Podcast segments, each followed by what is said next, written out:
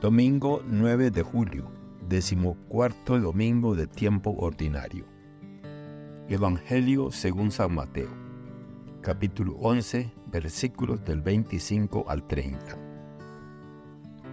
En aquel tiempo, Jesús exclamó, Te doy gracias, Padre, Señor del cielo y de la tierra, porque has escondido estas cosas a los sabios y entendidos y las has revelado a la gente sencilla.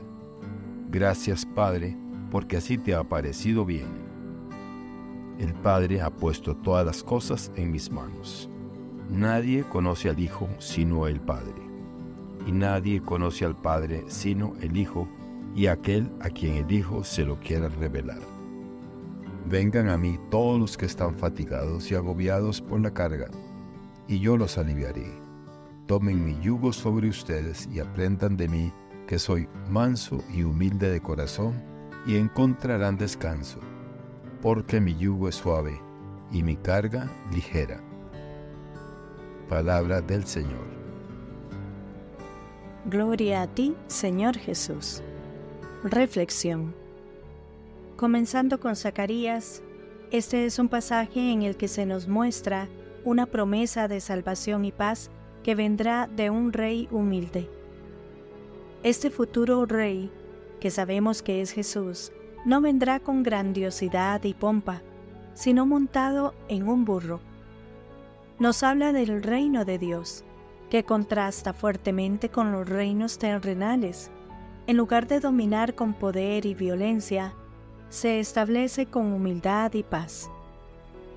En Romanos, Pablo contrasta la vida en el espíritu con la vida en la carne nos insta a abandonar los deseos carnales y vivir según el Espíritu, ya que es el Espíritu quien da vida. Este pasaje enfatiza que somos llamados a ser dirigidos por el Espíritu de Dios, permitiendo que nuestras vidas sean transformadas y nos movamos hacia la vida y la paz. Mateo es un bello pasaje en el que Jesús agradece al Padre por haber ocultado la verdad a los sabios e inteligentes y revelársela a los pequeños. Es una invitación abierta a todos. Jesús ofrece un descanso para los cansados y afligidos. Nos llama a tomar su yugo, a aprender de él, a encontrar descanso en él, ya que su yugo es suave y su carga ligera. En términos de cómo estos pasajes se aplican a nuestro mundo moderno, veo un llamado a la humildad, a la vida en el Espíritu y a buscar descanso en Jesús. La imagen del rey humilde en Zacarías puede servir como un recordatorio de que la verdadera grandeza no se encuentra en el poder o en la riqueza, sino en la humildad y el servicio a los demás.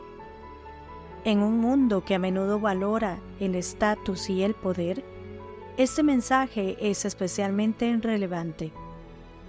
Romanos nos exhorta a vivir según el Espíritu, en una sociedad que a menudo privilegia los deseos carnales y materiales.